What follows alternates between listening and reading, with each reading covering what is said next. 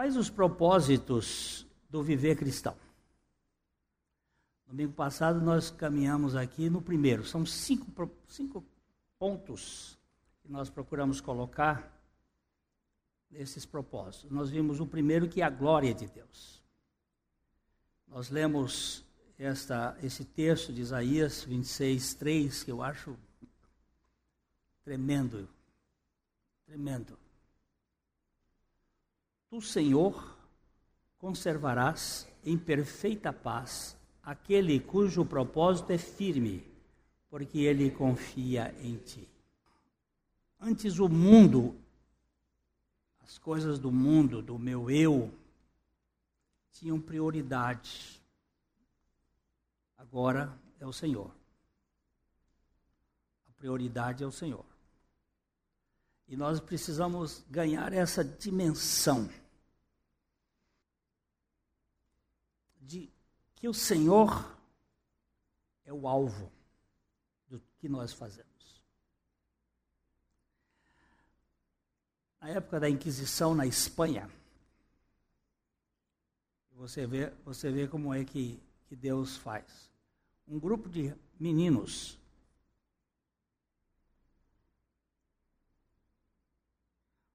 o pai tinha sido morto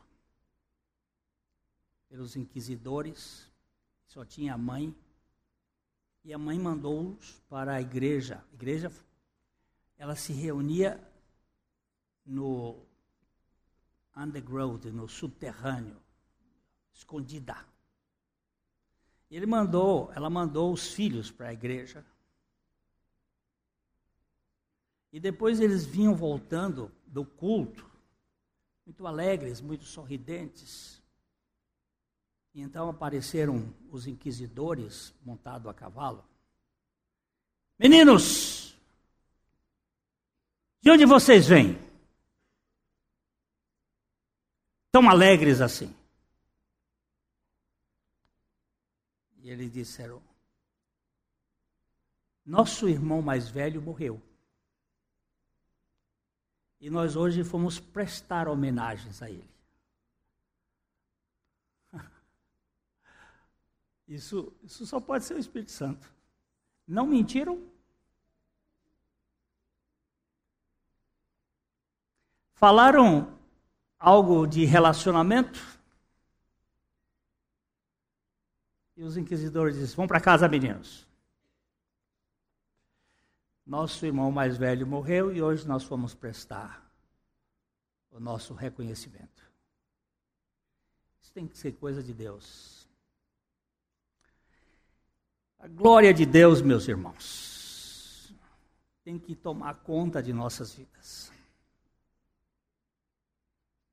No prato que eu estou comendo, às vezes a gente come feito bicho, não é? Põe a mesa lá, e aí já começa cada um comendo. Nem para agradecer a Deus por aquilo que está comendo. Na Espanha, já contei isso aqui também, lá na Espanha.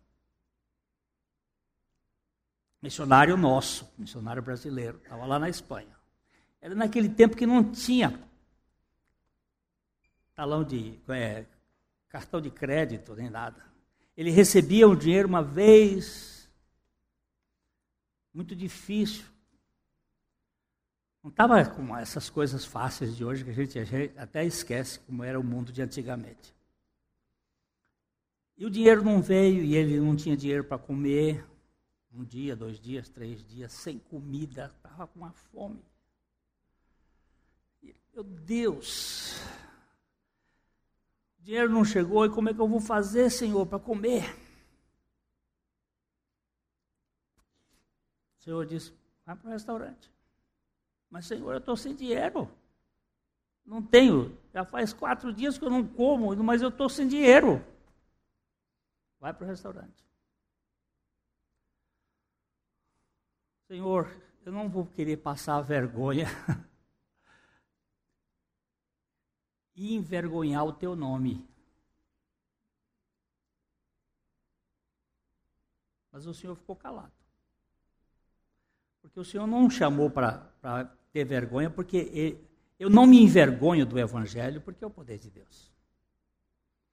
Ele foi e entra num restaurante chique, porque ali foi onde o, o ponteiro do GPS de Deus mandou ele entrar. Não tinha ninguém no restaurante, só ele. Sentou, era muito cedo ainda da começar. Ele sentou, o garçom chegou, entregou o cardápio para ele, ele leu o cardápio e aí ficou. Vou pedir esse prato que é mais barato, porque a vergonha é menor. E o Espírito de Deus mandando ele comer um prato mais caro. E ele, na luta, foi para cá, para lá e escolheu um lá, outro e, e pediu, e pediu a bebida, pediu. No final pediu sobremesa, pediu cafezinho, pediu e pediu a conta. E ninguém entrou. Ninguém. E ele leva a conta lá para o patrão, falou, daqui a pouco o patrão diz assim. Ele volta e diz assim: o patrão diz que a sua conta está paga. Aí ele disse, mas quem pagou? Ele disse, foi o senhor. Eu? Eu não paguei. Ele disse, pagou para o patrão, disse que você pagou. Porque ele tem esse, esse restaurante há mais de 30 anos e ele nunca viu uma pessoa orar diante do prato. E o senhor hoje, quando comeu aqui, o senhor fez uma oração. Então, uma oração pagou. A comida dá graças. Às vezes a gente não come nem agradece. Não é? Isso não acontece? Acontece com vocês ou não? Comigo acontece. Senhor, tem misericórdia. Então, ser grato por tudo. Segunda questão importante é a unidade do corpo de Cristo. Se você reparar aqui, no, no, na segunda, na primeira página, na segunda, bem baixa, assim, unidade do corpo de Cristo. Qual é o propósito? A glória de Deus. Segunda coisa, a unidade do corpo de Cristo. Aqui entra outro item para definir o propósito de nossa comunidade, que é a boa preservação da unidade da Igreja de Cristo. Preservar não é produzir a unidade. A igreja é um só corpo. Você não pode tocar um dedo, um dedo mínimo do pé, sem afetar o corpo inteiro. O meu neto estava tomando banho comigo na piscina e ele bateu com o pé, o dedo do pé, no degrau. Ele começou a gritar: está doendo, está doendo. Eu digo, mas é só uma dorzinha, mas está doendo tudo. Pronto, tá certo. Está doendo, é só uma dorzinha, bateu ali o pé, mas está doendo tudo. Acabou, está doendo tudo, porque dói aqui, dói o corpo todo. Você sente uma dor. Não vem com essa história de dorzinha, não, porque. Eu mexo numa pessoa do corpo de Cristo, aquilo mexe em outro, mexe em outro. O corpo adoece. Para o teólogo americano do século XIX, a, a Roth. Não há dúvida de que se há um só Deus, um só Cristo, uma só cruz, um só Espírito, há somente uma igreja. E se há um só, uma só igreja, este é o corpo de Cristo que deve ser preservado na unidade. Então nós temos aqui Efésios 4, 3, na versão nova, nova versão transformadora que diz assim: façam todo o possível para se manterem unidos no espírito, ligados pelo vínculo da paz. E a verdadeira unidade da igreja não pode ser organizada, mas exercitada. Falando em unidade da igreja, vou citar alguns teólogos sérios para nos ajudar nesta questão. Não se trata de unidade a qualquer custo. J. Blanchard diz: quando a Bíblia fala de unidade da igreja, ela o faz não à custa da verdade, mas com base nela. E o Latimer foi mais enfático. A unidade precisa ser ordenada de acordo com a santa palavra de Deus. Caso contrário, a guerra seria melhor do que a paz. Nós temos que ter a unidade de acordo com a palavra de Deus. Aí você vai dizer assim, mas com a Bíblia na mão nós temos aí uma multidão de igrejas.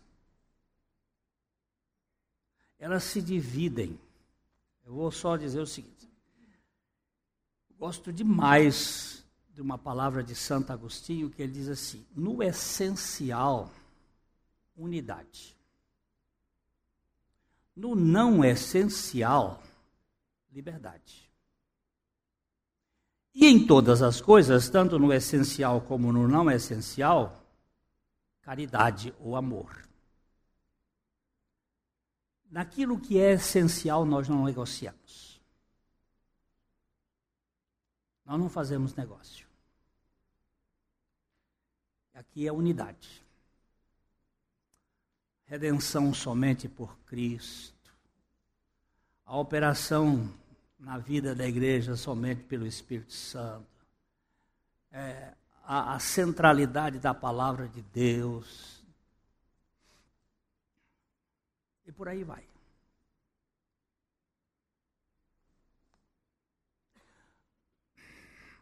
Nós dois irmãos ontem estavam me contando, eles estavam vindo de São Paulo para cá, no carro, começaram a ouvir rádios.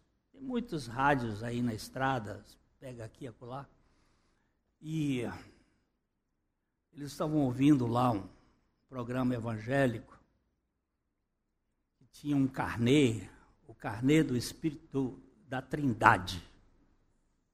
Carnê da Trindade. Se você comprar esse carnê e fizer, você vai mover a Trindade. E aí você vai fazer com que a Trindade realize aquilo que você quer. Aí, e aí fazendo essa coisa. Isso não tem, não tem, isso aqui não tem unidade. Nós não vendemos. Não tem, existe essa questão de fazer negócios espirituais, negociar a palavra de Deus. Charles Spurgeon afirmava: Estou certo de que a melhor maneira de promover a união é promover a verdade. Caso contrário, a divisão é bem melhor do que a concordância no erro. Foi isso que o apóstolo Paulo concluiu em 1 Coríntios capítulo 11, verso 19. Suponho que seja necessário haver divisões entre vós, para que se reconheça os que são aprovados. Engraçado, né? Não, a igreja não precisa ter divisão, precisa ter cuidado, é necessário que haja divisão. Para quê? Os aprovados sejam reconhecidos. Nós não vamos fazer negócio com o erro, com a heresia. De jeito nenhum. Então, é, às vezes a pessoa, a gente precisa fazer não concordância, não. Ontem eu fui buscar meu filho, minha neta, minha nora, eles perderam um avião cedo. Aí pegaram outro e vieram a, a, no, por volta de 11 horas. Eu estou lá esperando, alguém me bateu aqui, olhei, ô oh, rapaz, um pastor, eu já o conheço há uns 40 anos. Aí conversa ali, batemos um papo. Ele disse, Glênio, o que está acontecendo com a igreja hoje? Como assim? Rapaz,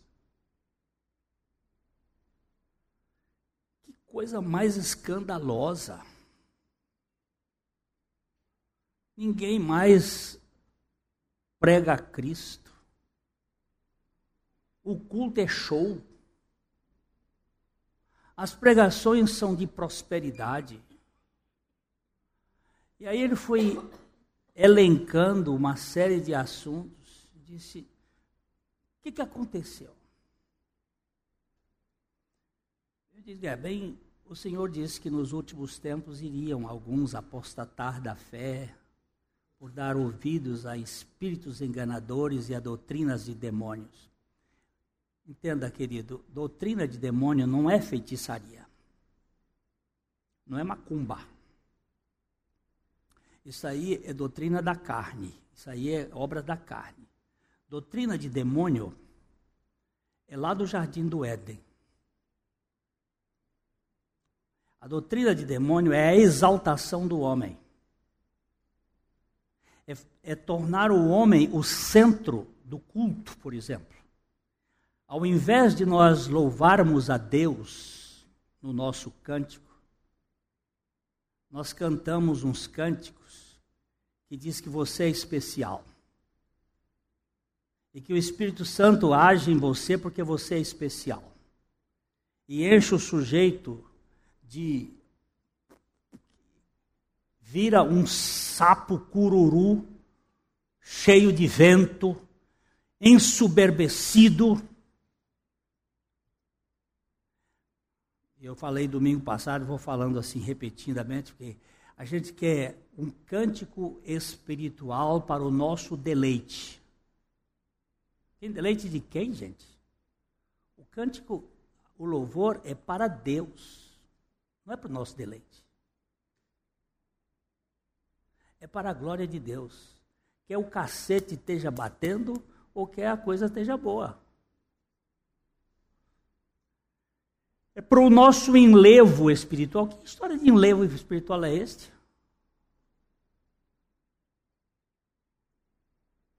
Nós vivemos para a glória de Deus. Aí nós fomos conversando, aí meu filho chegou e eu tive que ir embora. Mas é, esta é a questão. O que, que nós temos aqui?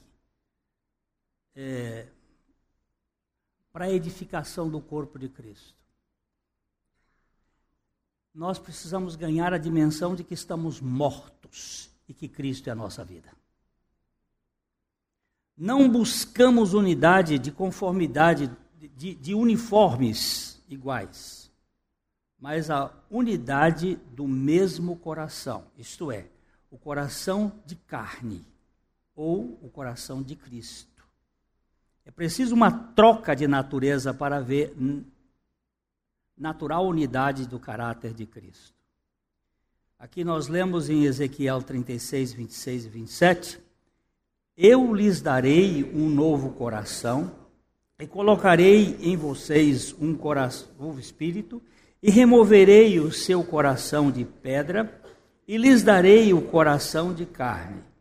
Porei dentro de vocês meu espírito, para que sigam meus decretos e tenham cuidado de obedecer os meus estatutos. A, a versão que nós estamos acostumados diz: Dar-lhes-ei um coração novo, tirarei o coração de pedra. Presta Eu lhes darei, darei a eles o quê?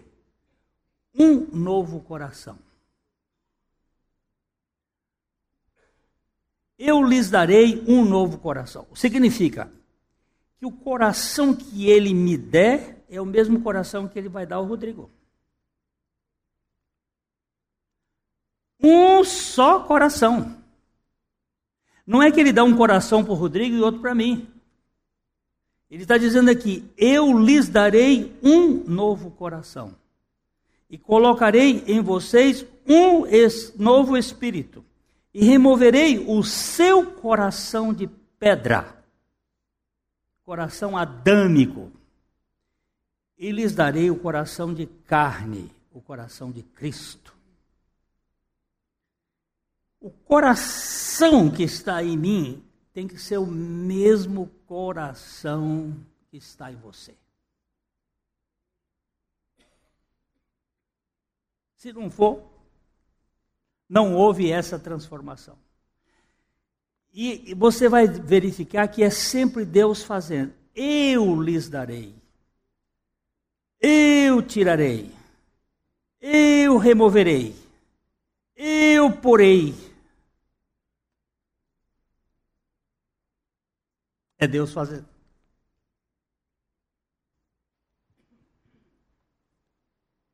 Um só coração para toda a igreja. E não apenas um só coração, mas também uma só cabeça. O, o, texto de em João, o Evangelho de João, capítulo 10, se até se o irmão puder colocar. João 10,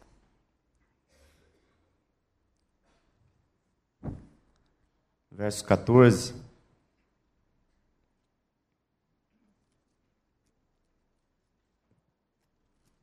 Jesus diz o seguinte: Eu sou o bom pastor, conheço as minhas ovelhas e elas me conhecem a mim. Assim como o Pai me conhece a mim e eu conheço o Pai, Assim como o Pai me conhece a mim, eu conheço o Pai. E eu dou a vida pelas ovelhas. Ainda tenho outras ovelhas não deste aprisco. A mim me convém conduzi-las. Elas ouvirão a minha voz. Então haverá um rebanho e um pastor. A igreja de Cristo não é a igreja batista, nem tampouco é a igreja presbiteriana. Também não é a igreja evangélica e nem a católica. A igreja de Cristo é formada por todos aqueles que ganharam o um novo coração o coração dele. A igreja de Cristo é composta por todos aqueles que, pela graça, nasceram de novo. Todos aqueles que morreram, que creem que morreram com ele juntamente na cruz, e que na sua ressurreição, pela glória do Pai, ressuscitaram juntamente com ele em novidade de vida, esta é a igreja com I maiúsculo. Esta é a igreja do Senhor Jesus que clama e aguarda o seu retorno. Todos com um só coração. E a Bíblia diz também que Cristo é o cabeça da igreja. Todos nós temos o mesmo coração, o coração dele. Todo aquele que crê tem o coração dele. E também ele é a nossa cabeça. Nós somos o corpo dele e ele é a única cabeça do nosso corpo. A Bíblia diz que todo aquele que crê tem a mente de Cristo. Então nós temos que louvar e adorar o nosso Senhor porque Ele tirou de nós o coração de pedra e pela Sua graça Ele deu um coração novo de carne. Um coração, só esse sim é capaz de temê-lo e adorá-lo. Louvado seja o nosso Senhor, né, meus irmãos? Aleluia. Como é que chama esse, esse sujeito aqui? Meu nome dele? Glenn. Como é que chama essa cabeça aqui? É Glênio. E esse corpo aqui? É Glênio. A igreja é o quê? Corpo de Cristo. Então, se a cabeça é Cristo, o corpo é Cristo.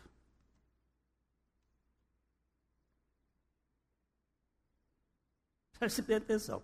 Quando Saulo de Tarso estava levando cartas para perseguir os irmãos lá em Damasco, quando ele teve aquela visão no caminho, que ele caiu por terra, ele ouviu a voz: Saulo, Saulo, por que me persegues?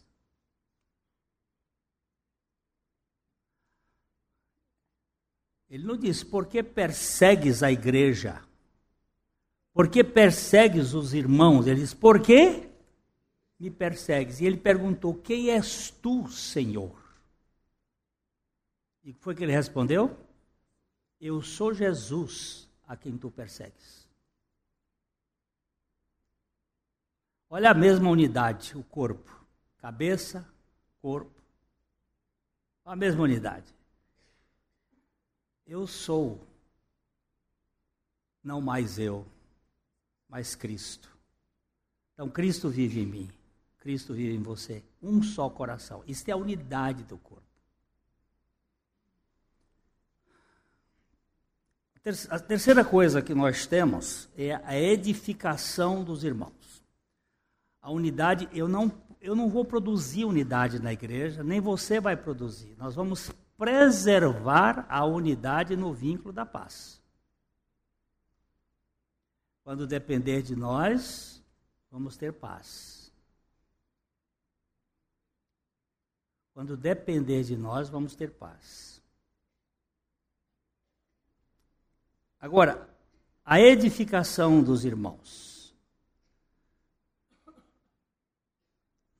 Se temos a unidade de propósito pela vida de Cristo, temos as condições da graça de Deus para a edificação dos irmãos neste mundo perverso. Romanos capítulo 14, verso 19, diz o seguinte: Portanto, tenhamos como alvo a harmonia e procuremos edificar uns aos outros. Há muito tempo, eu já não lembro quantos anos, mas eu me lembro de ter contado isso aqui algumas vezes, a história do cara que foi para o céu. E foi para o inferno. No sonho dele,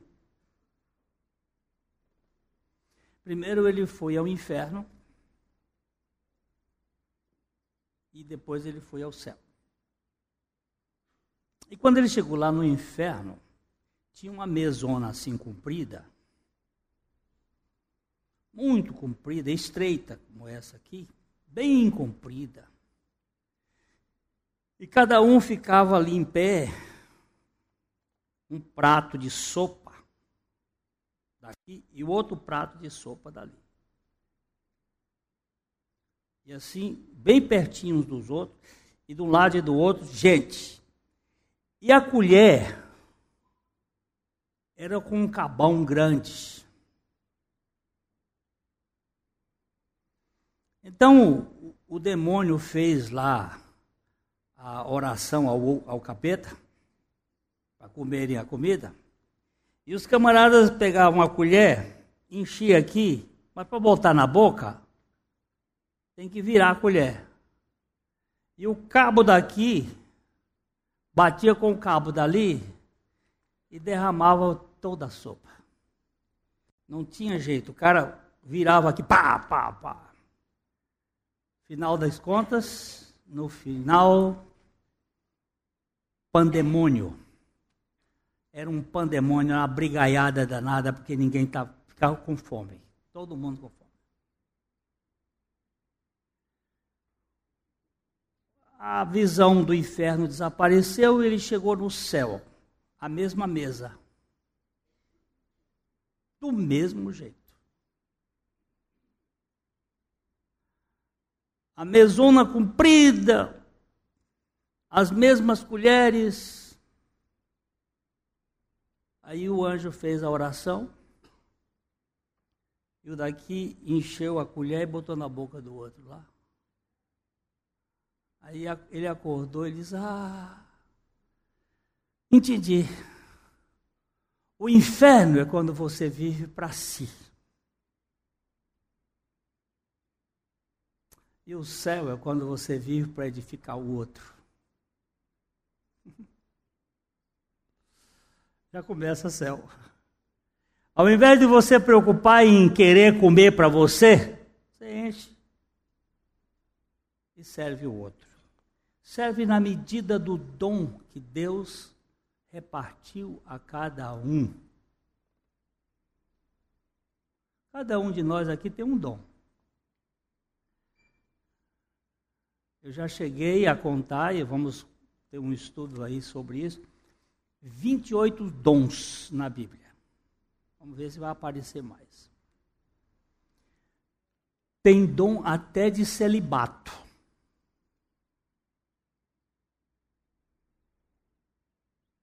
Deus deu a uns serem celibatários, não casar, para edificar outros. Tem gente que não casa porque não acha. Mas tem gente que não casa porque Deus não deu, não quis dar a ninguém, e a pessoa é muito feliz daquele jeito.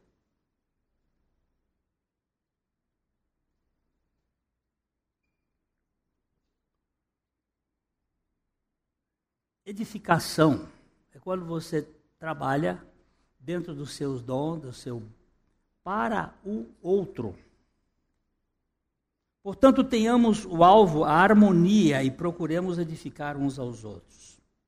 Não há edificação sem aplanar as pedras ou firmar bem os tijolos. Podemos dizer que o dinheiro pode edificar um templo mas é necessário o amor de Cristo em meio às turbulências deste mundo perverso para fazer um, um santuário de pedras vivas. O propósito da, das provações da vida é a edificação, não o nosso prejuízo. É para ajudar na edificação. A, o templo de Salomão foi construído onde?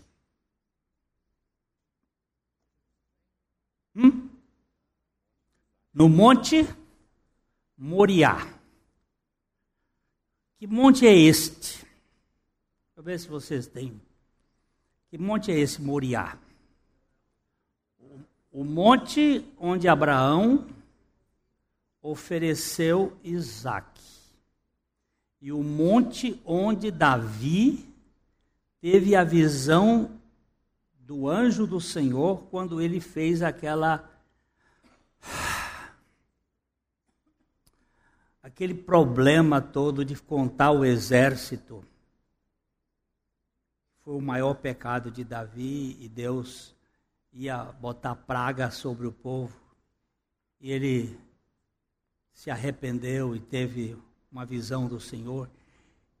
E Deus disse: Você não vai construir, que as suas mãos são sanguinárias, mas o seu filho vai construir. Agora eu vou lhe perguntar: de onde vieram as pedras para construir o templo de Salomão? De onde vieram aquelas pedras? Por favor, meus irmãos, não pense em tijolo, pense em pedra. Depois que você pensar em pedra, pensa em pedra. Depois que você pensar em pedra, você pensa em pedra. A mais leve delas tinha 3.500 quilos. Tinha pedra de 7 mil quilos. Sem guindaste, doutor.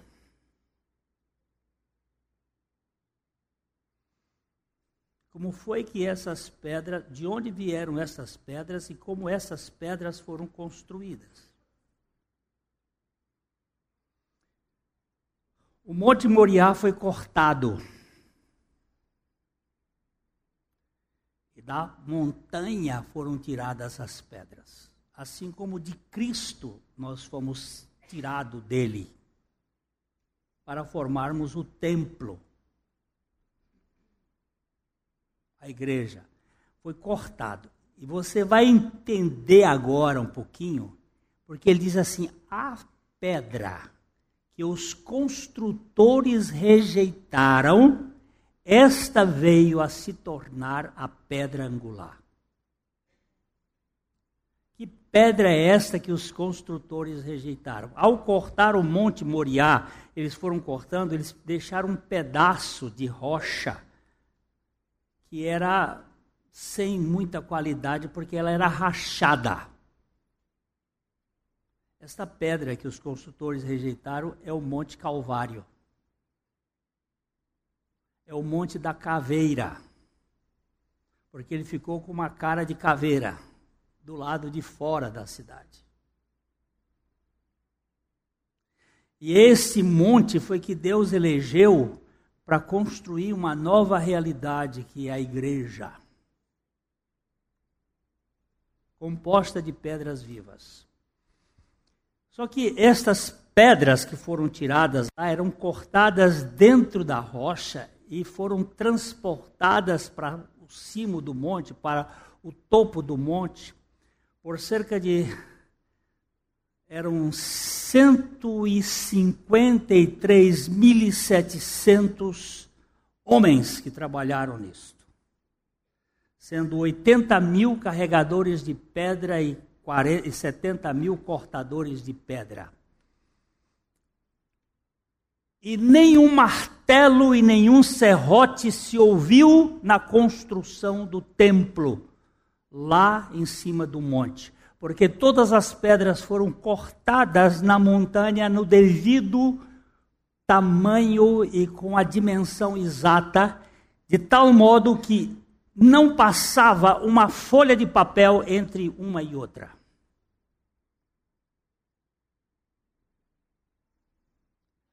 Estou falando de pedra de 3.500 quilos a 7.000 quilos. Depois elas foram todas recobertas de prata e depois de ouro. Foram um milhão de toneladas de prata e cem mil toneladas de ouro. Agora depois você vai fazer a conta, você que é dinheirista, vai fazer a conta de quanto foi isso aí. Pega as contas e vai fazer, você vai ficar assim. Mas para mim, no, a prata e ouro não é o problema. Para mim, é a dimensão das pedras e a colocação dessas pedras, o lixar essas pedras sem a tecnologia que nós temos hoje, sem nenhum aparelho. Fazer isso matematicamente e enumerar todas essas pedras e colocá-las lá. E depois Jesus ainda vai dizer assim: olha, não vai ficar pedra sobre pedra que não seja derrubada.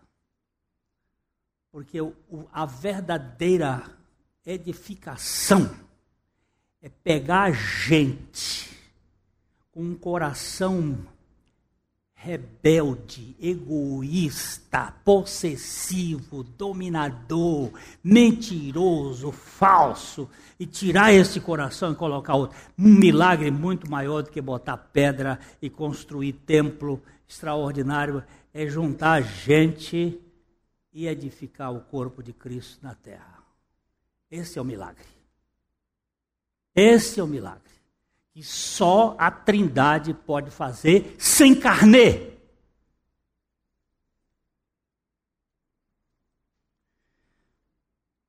Não vamos acabar hoje, eu vou ser preciso, não estou com pressa. Se Jesus voltar hoje, nós vamos voltar, vamos nos encontrar com Ele para a glória dele. Se Ele deixar para domingo que vem, vamos ter domingo que vem. Se, se a gente tiver mais tempo, que seja para a glória dele, vamos esperá-lo sem preocupação. Não há edificação sem aplanar as pedras. Oh, quem é que aqui trabalha com pedras preciosas, com pedras. Com alguém aqui? Eu sei que tem uma gente aqui que trabalha, que vende. Hoje acho que não tem aqui ninguém uma das mais ricas formas de são os holandeses. Né, os judeus, eles trabalham muito com pedras preciosas. O judeu usa pedra preciosa porque ele acha que quando pega fogo num lugar, num país, eles vão embora e, e leva a pedra preciosa e começa a vida de novo. Mas o, o lixar de uma pedra preciosa é um negócio espetacular. Mas o lixar de crente, eu acho a coisa mais linda do mundo. Quando o Senhor começa a lixar gente e tirar a aresta e cortar o cara e tirar e dizer assim: Você é meu. Às vezes ele põe uma dor, às vezes ele põe um, uma coisa preciosa ali, ele faz aqui, faz lá.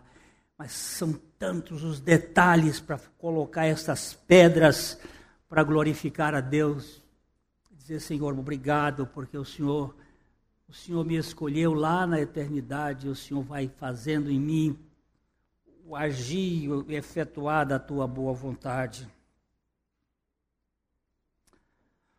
A edificação da igreja requer a abnegação diante dos nossos próprios objetivos pessoais, considerando os outros superiores a nós.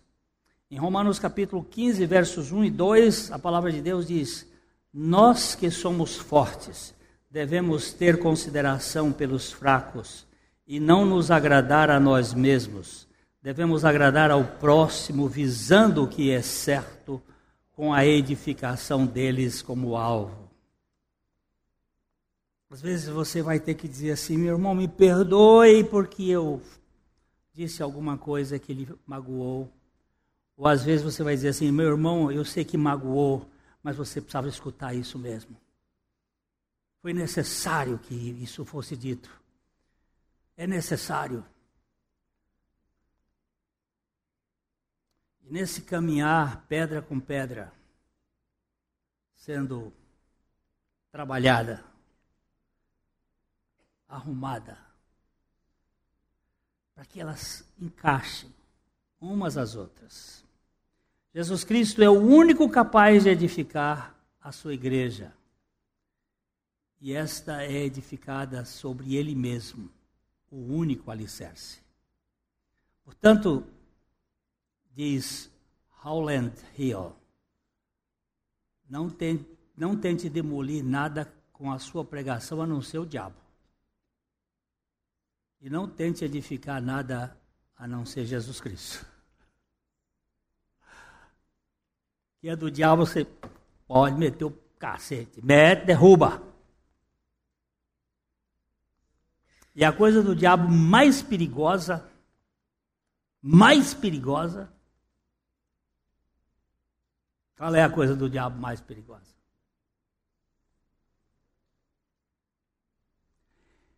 Você tem direito. Você tem direito. Não se rebaixe. Não se humilhe. Você tem direito.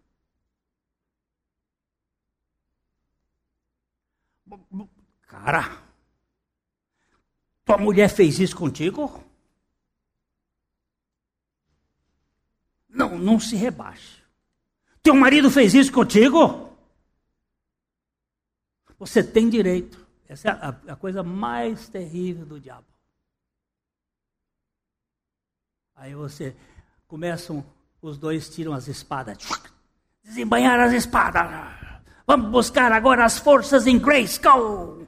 E agora nós vamos derrubar aqui a cabeça do gato. E aí saem os rimens da vida se digladiando, seja dentro da casa, marido e mulher, pai e filho, patrão e empregado, pastor e igreja.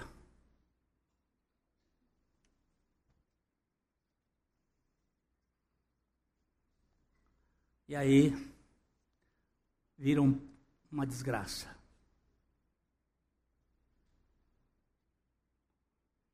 Eu já vi algumas coisas bonitas da vida.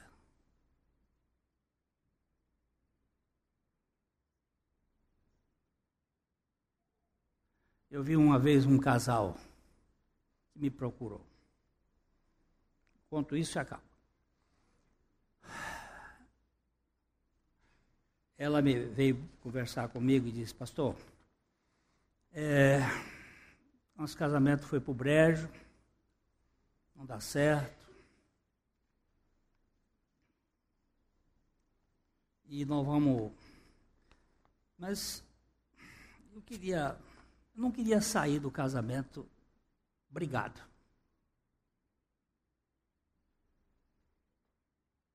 A gente podia fazer um acordo. Será que o senhor conversa com meu marido? Não, converso. Aí vamos conversar com o marido. Na hora que ele foi conversar comigo, ele disse, pastor, nosso casamento está uma porcaria, mas eu não queria acabar esse casamento brigado. está coincidindo aqui, será que eles combinaram lá? Mas vamos ver. Aí, vamos embora. Eu queria terminar, ser amigo e tal. Aí começamos. Conversei com ela, conversei com ele, depois mais com ela, depois mais com ele. Aí marcamos um dia para conversar os dois. Primeira coisa, um, tirou a espada e começou. Eu digo, pera, pera, pera, pera. Eu vou ser uma enzima aqui. Você sabe o que, é que serve a enzima? Nós temos enzimas no nosso corpo. Elas não, elas não fazem parte da nossa nutrição, mas sem elas não vai haver a nutrição. Elas vão ali participar para poder eu vou ser uma enzima. Todas as vezes que vocês alterarem, eu vou cortar a conversa. Ó, repete isso outra vez. Fala de novo. Fala o que você quer falar, mas não com esse tom, não com essa essa fúria toda. Você vai falar. Aí, na primeiro primeiro encontro, eu acho que eu interrompi umas 20 vezes. Para, para. Repete de novo. Aí repetiu. Agora, para, para, para, para, para. Aí foi. Na segunda vez, acho que do, diminuiu por 50%. Na terceira vez, ele virou para ele e disse assim: Ô oh, meu bem, vamos dispensar o pastor e vamos continuar a nossa caminhada. Eu não sei se eles estão aqui, eu já procurei até para pedir para ele contar a história aqui, mas eu não, sem autorização não vou contar. Que quando a gente desembainhar a espada para brigar, qualquer coisa briga, mas quando você pendura a espada, diz: não tenho mais nada para fazer. Nós podemos agora conversar sobre qualquer assunto. Divergência não faz mal a ninguém. Agora, animosidade. Não há relacionamentos que perdure. Começa dentro de casa, qualquer lugar. Senhor, a edificação do teu povo, da minha família, dos meus amigos, que eu seja parte dela. Me ajuda a fazer isto. Com a tua graça. Eu estou crucificado com Cristo e Cristo é a minha vida. Amém? Ok. Passei um momentinho. Domingo que vem nós vamos trabalhar sobre a salvação dos perdidos e o serviço à sociedade. É tão pouquinho que vai dar para fazer.